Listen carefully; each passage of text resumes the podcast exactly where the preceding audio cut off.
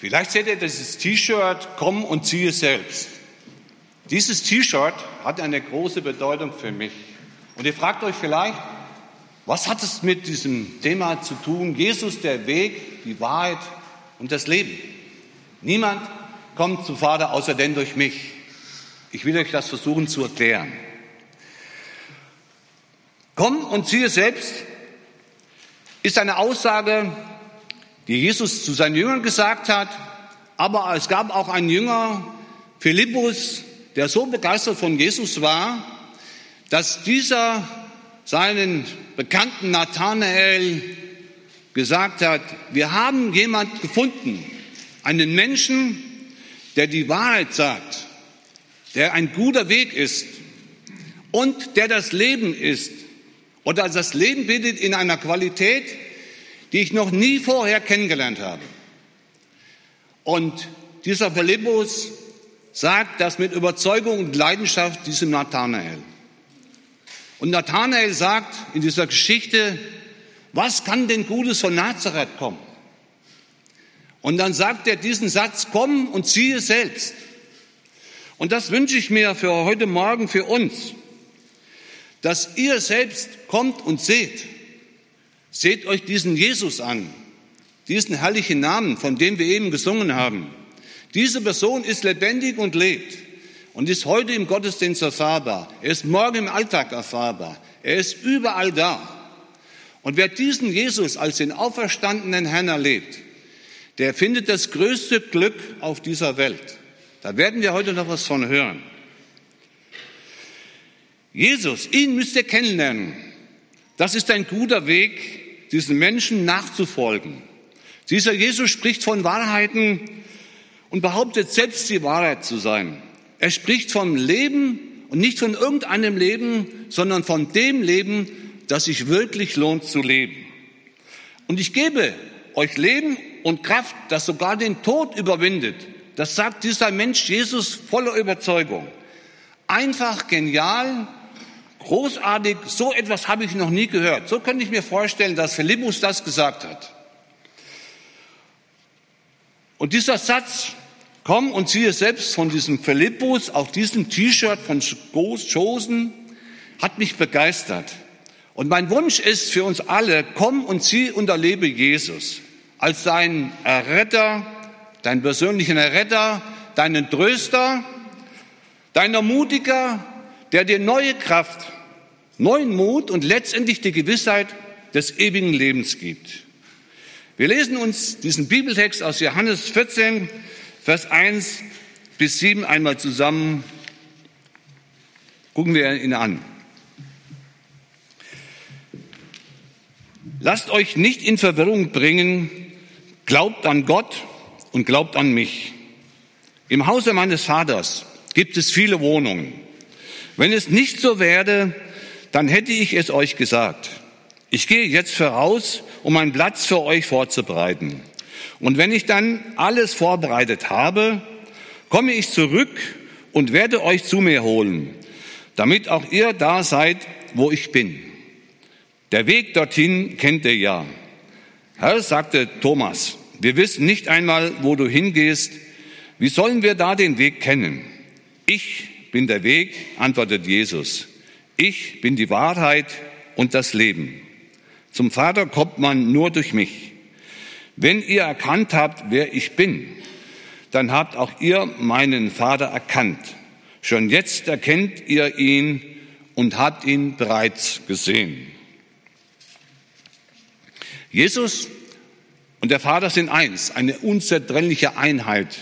Deswegen gucken wir uns diesen Text so ein bisschen zusammen an, um das besser zu verstehen, worin diese Rede und warum diese Rede von Jesus so stark gekommen ist, als er der Weg, die Wahrheit und das Leben ist. Es ist in dieser Rede von Jesus von wunderbaren Wohnungen im Himmel die Rede. Jesus redet von seiner Wiederkunft, um seine gläubigen Leute mit in sein himmlisches Reich zu nehmen. Und hier im Text stellt Thomas zwei wichtige Fragen. Und darum soll es heute gehen. Herr, wohin gehst du? Und wie können wir den Weg wissen? Jesus gibt die Antwort. Er geht zum Vater und der Weg ist Jesus selbst. Dazu erklärt Jesus seinen Jüngern, dass er die Wahrheit sagt, weil er die Wahrheit in, in sich trägt in, als Person. Ist es nicht auch eine Frage, die uns heute mehr denn je beschäftigt, jeden von uns? Was ist Wahrheit? Was ist Lüge? Über diese Frage haben schon viele Philosophen und sogar Pilatus, der Römer, der Jesus zum Tode verurteilt hat, darüber nachgedacht, was ist Wahrheit? Und bis heute beschäftigt uns dieser Aspekt, was ist Wahrheit? In einer bekannten Frauenzeitschrift erschien vor einiger Zeit ein Artikel einer Psychologin und sie beschäftigte sich mit unserer Neigung zum Schummeln, zum Flunkern und Lügen. Eine Feststellung lautete, Schummeln und Lügen machen Stress. In dem Artikel wird auch von einer repräsentativen Umfrage, Meinungsumfrage berichtet, in der 58 Prozent der Deutschen zugeben, es mindestens einmal täglich mit der Wahrheit nicht so genau zu nehmen. Und ich stelle mal die Behauptung auf, dass hier niemand sitzt heute Morgen, der noch nie gelogen hat. Wenn einer da ist, der kriegt 50 Euro von mir hinterher. Aber ich glaube, ich kann die behalten. Fragt man nach den Motiven, so gehen 40 Prozent der Befragten an, dass sie Fleiß und Engagement vortäuschen wollen. Weitere 26 Prozent wollten gemocht werden und dazugehören. Es zeigt sich also, dass wir oft lügen, um einen guten Eindruck zu machen und um zu verhindern, dass wir in einem schlechten Licht dastehen. In dieser Umfrage sagten allerdings auch 83 Prozent der Deutschen, dass sie nicht belogen werden möchten. Das will eigentlich keiner von uns. Das ist einleuchtend, denn wenn ich feststelle, dass ich belogen werde, geht das Vertrauen weg und zerstört alles. Und die Beziehungen gehen kaputt. Unwahrheit machen unsicher. Man weiß nicht mehr, ob man sich auf den anderen verlassen kann. Aber bei Gott ist das anders. Jesus sagt von sich selbst, er ist die Wahrheit in Person. Bei Jesus Christus gibt es kein, keine Unsicherheit, nichts Vorgetäuschtes und er ist absolut zuverlässig. Und das, was er sagt, ist zuverlässig. Er hat es nicht nötig, sich in den Mittelpunkt zu stellen.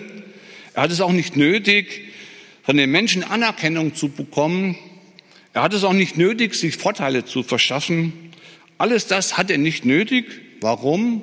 Weil er Gottes Sohn ist und die Wahrheit in Person. Es gibt also Lüge und Wahrheit. Und es ist interessant, dass Lüge Vertrauen zerstört und auch zerstörerisch, wie gesagt, auch die Beziehung zwischen Menschen sich auswirkt. Und genau das sehen wir schon am Anfang der Menschheitsgeschichte bei Adam und Eva. Satan benutzt die Lüge, damit das Vertrauen zu Gott zunichte gemacht wird. Und er sagte, sollte Gott gesagt haben. Er sät Zweifel und Misstrauen und diese falsche, hinterlistige Art, diese Machart des Teufels benutzt er bis heute, um Menschen zu verführen. Denn er ist und bleibt der Vater der Lüge und täuscht und verführt die Menschen. Man muss die Wahrheit erkennen, um Lüge zu entlarven. Man muss die Wahrheit erkennen, um Lüge zu entlarven. Wenn Jesus die Wahrheit ist, wie er von sich behauptet, woran können wir erkennen, dass er die Wahrheit ist? Ich möchte mal ein Beispiel nennen. Wenn jemand mal eine Aussage macht und es trifft ein, dann erkennen wir, dass er die Wahrheit gesagt hat.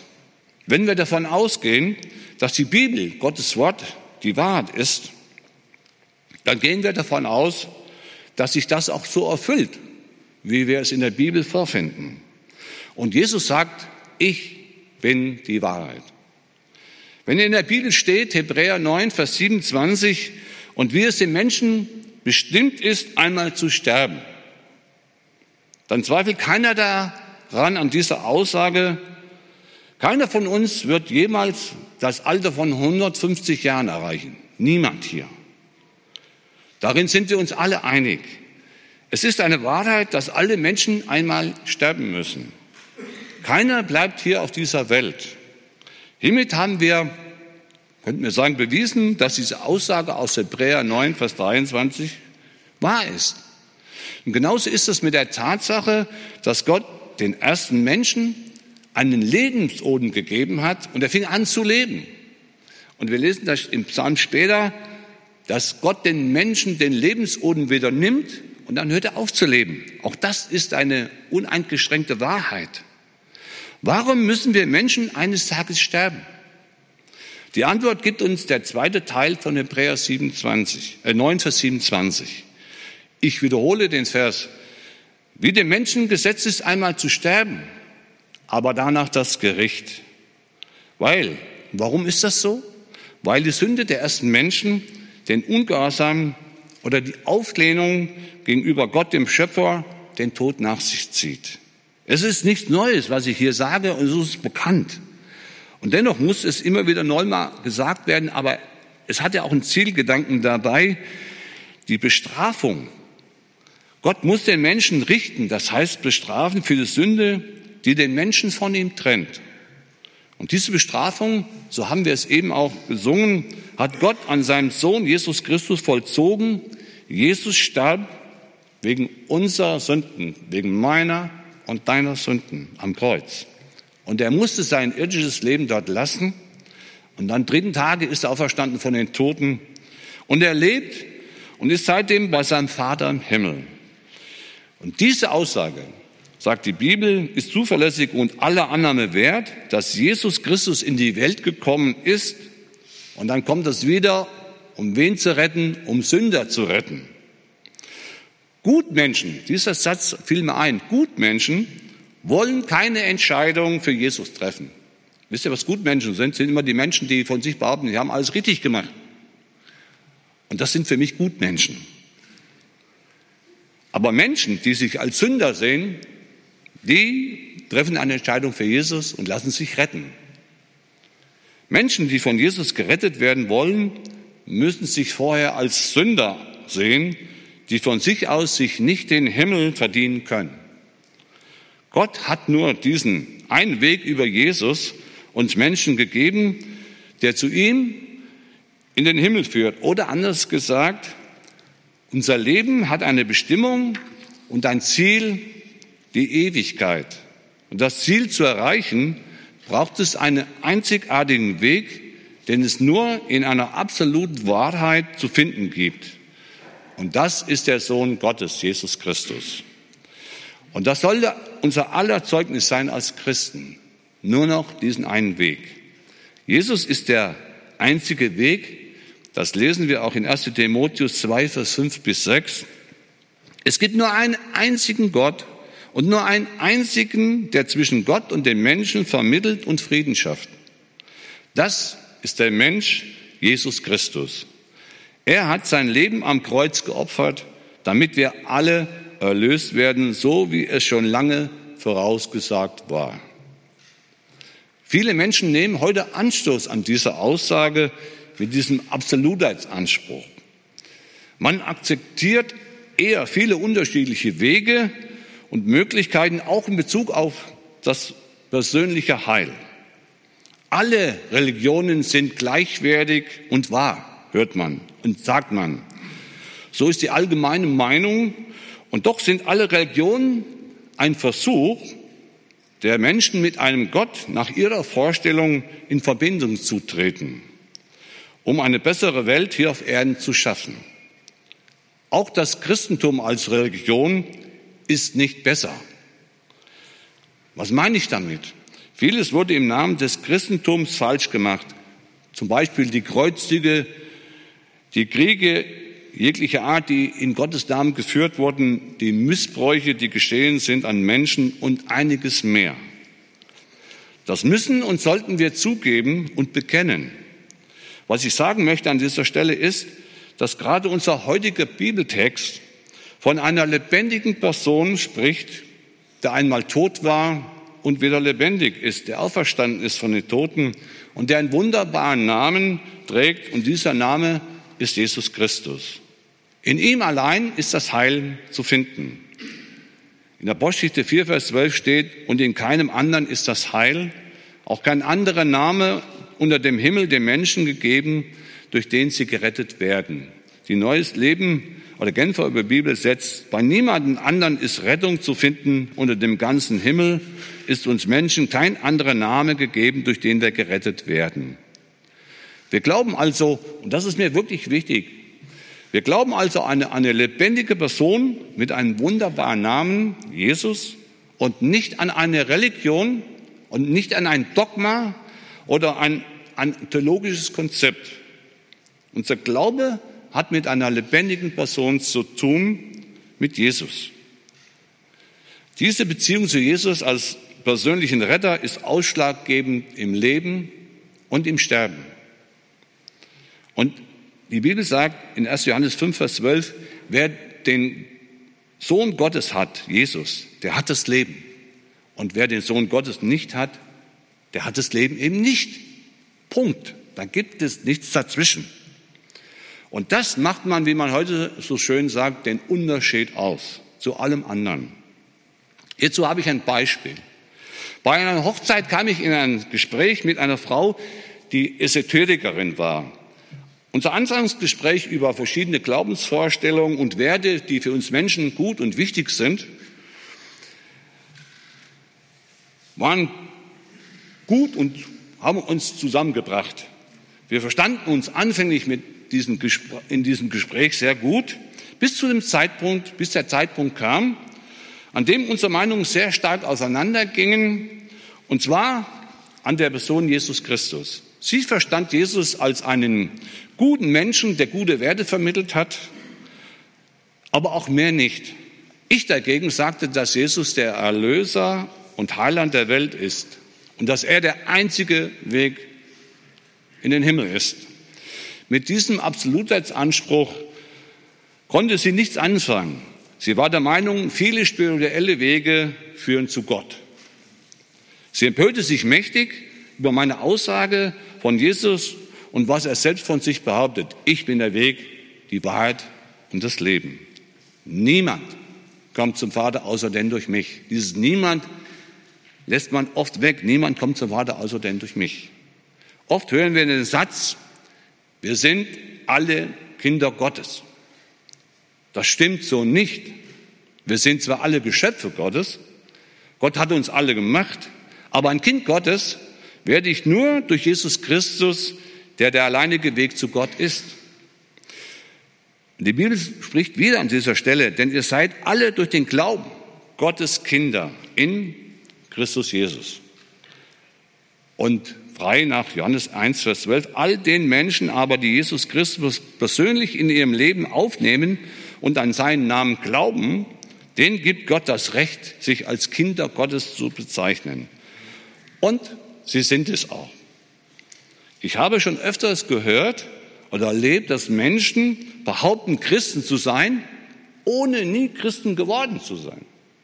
Nochmals, ich habe öfters erlebt, dass Menschen behaupten, Christen zu sein, ohne es nie geworden zu sein. Was meine ich damit?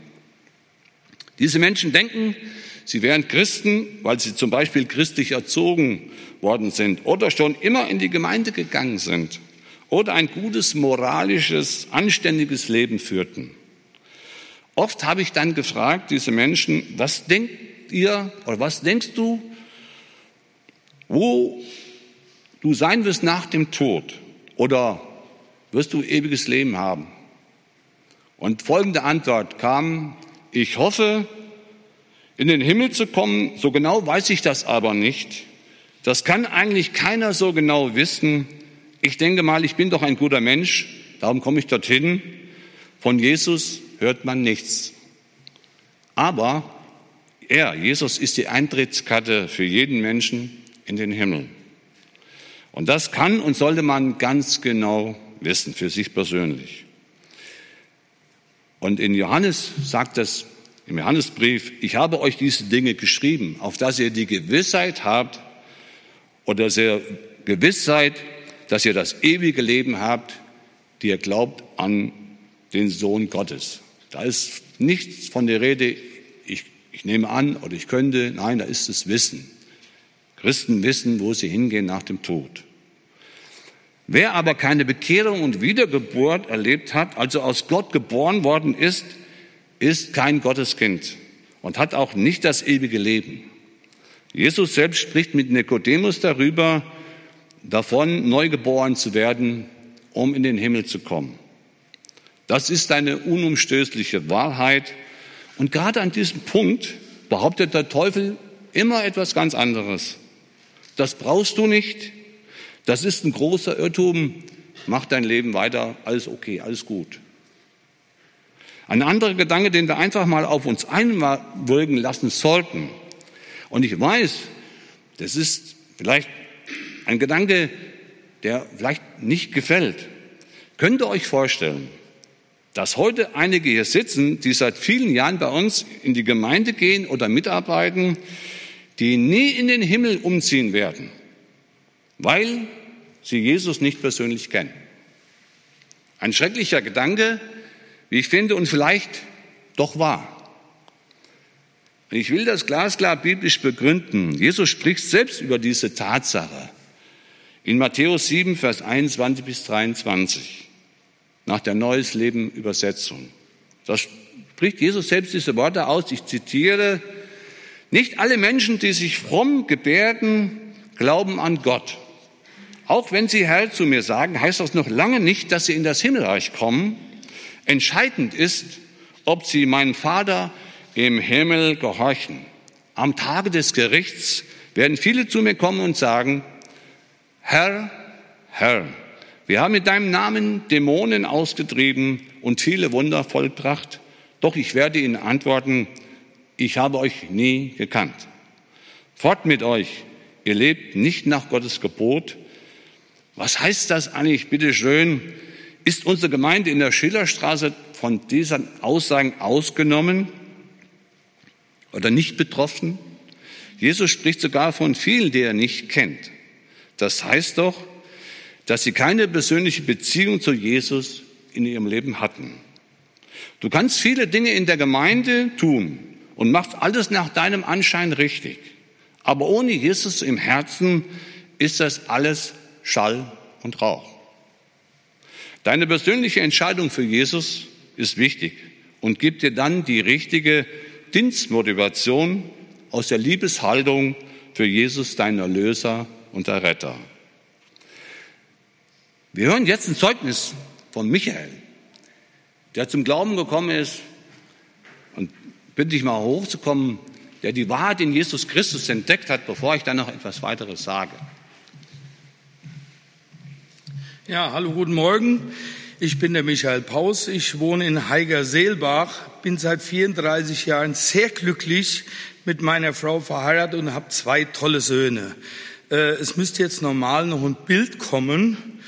Äh, nur nicht erschrecken, das war ich vor zwei Jahren bei meinem vierten Herzinfarkt.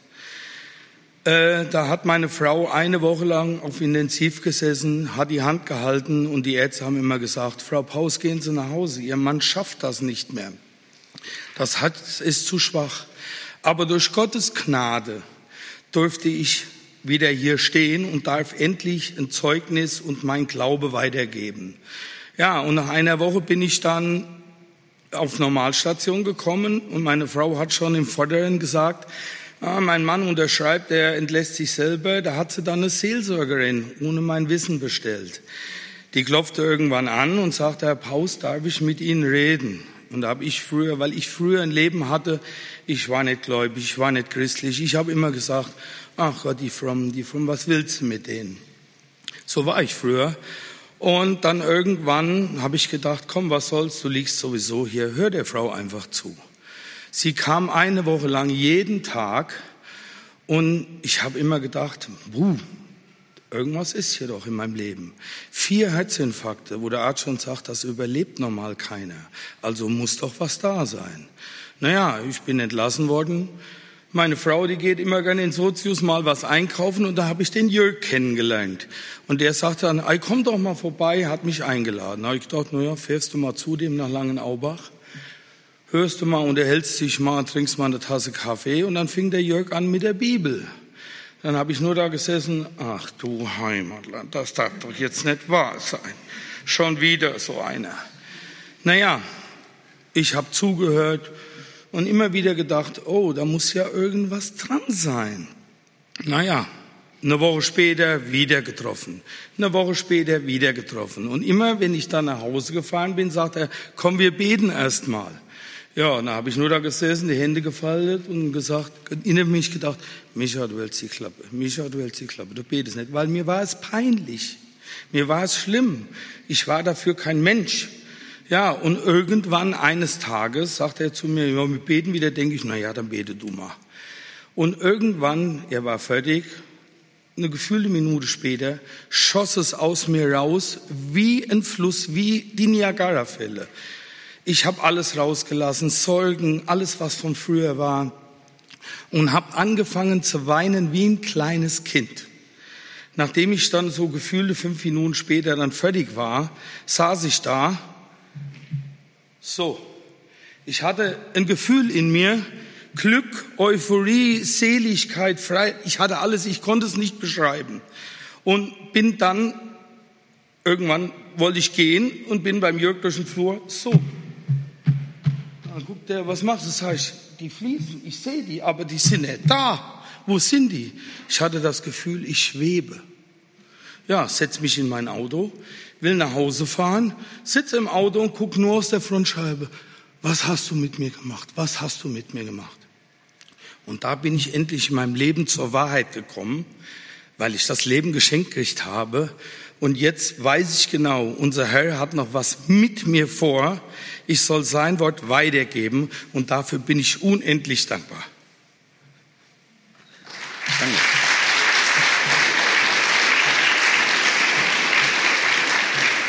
Ja, danke, Michael. Wir lesen in 1. Petrus 1, Vers 3 folgendes. Und darum geht's. Gelobt sei der Gott und Vater unseres Herrn Jesus Christus, denn er hat uns nach seiner großen Barmherzigkeit wiedergeboren. Und das geschieht bei der Bekehrung. Jetzt haben wir eine lebendige Hoffnung, weil Jesus Christus von den Toten auferstanden ist und er ist erlebbar in unseren Tagen. Nach wie vor. Jesus hat sich nicht verändert. Er ist erlebbar und erfahrbar und gibt neues, ewiges Leben. Er ist der Weg, die Wahrheit und das Leben. Denn Gott, und das ist das Geniale an dieser Bibelstelle, darum liebe ich diese Bibelstelle, denn Gott hat für seine Kinder, für mich, für dich ein unvergängliches Erbe im Himmel aufbewahrt, unversehrt und in seiner großen Macht. Und das ist der Satz, der mich total begeistert. Und in seiner großen Macht wird er dich und mich als seine Kinder beschützen, bis wir am Ziel des Lebens angekommen sind. Es liegt nicht in meiner Macht, in meiner Würdigkeit oder meiner Sündhaftigkeit oder Nichtsündigkeit, sondern in seiner Macht. Wir werden am Ziel des Lebens bei ihm ankommen, durch seine Kraft und durch seine Macht, auch durch alle Turbulenzen und durch alles hindurch, was uns begegnet, was uns nicht gefällt durch Krankheit und Not. Zum Schluss möchte ich folgende Fragen an uns alle stellen. Gehst du noch auf dem Weg Jesu? Folgst du ihm nach von ganzem Herzen? Bestimmt Jesus noch dein Leben, dein Lebensweg oder spielt Jesus in deinem Leben nur noch eine Nebenrolle anstatt die Hauptrolle. Lässt du dich führen von Jesus auf dem Weg, den er für dich vorbereitet hat? Oder gehst du zurzeit völlig eigene Wege? Und wenn du dich auf dem Nebenweg befindest, dann entscheide dich heute von diesem Weg auf den Hauptweg, auf ein herrliches, ewiges Ziel, den Himmel dich zu bewegen. Dann lade Jesus heute ein, wieder ganz neu auf dem Thron deines Lebens zu sitzen und zu re regieren, dass er dich wieder bestimmt und nicht du selbst deine Ziele setzt. Nutze diese Chance, deinem Leben eine andere Richtung heute zu geben. Vielleicht ist heute ein Tag, an dem du die Möglichkeit der Umkehr ergreifst. Es sei, sei es ein Kind Gottes zu werden oder sei es Hindernisse auf den Weg zu räumen, um wieder echte lebendige Gemeinschaft mit Jesus zu erleben. Lass Jesus zu dir reden und dich von ihm verändern.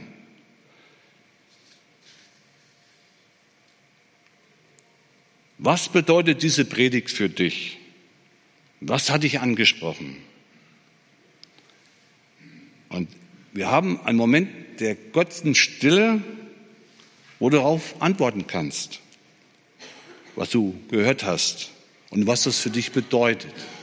Und dann bete ich noch ein Gebet und im Anschluss nach diesem Gottesdienst stehe ich auch bereit für Menschen, die ein Gespräch haben wollen, komm auf mich zu. Aber gib Gott letztendlich, Jesus Christus, deinen persönlichen Retter, irgendeine Antwort. Dann war dieser Gottesdienst nicht vergeblich.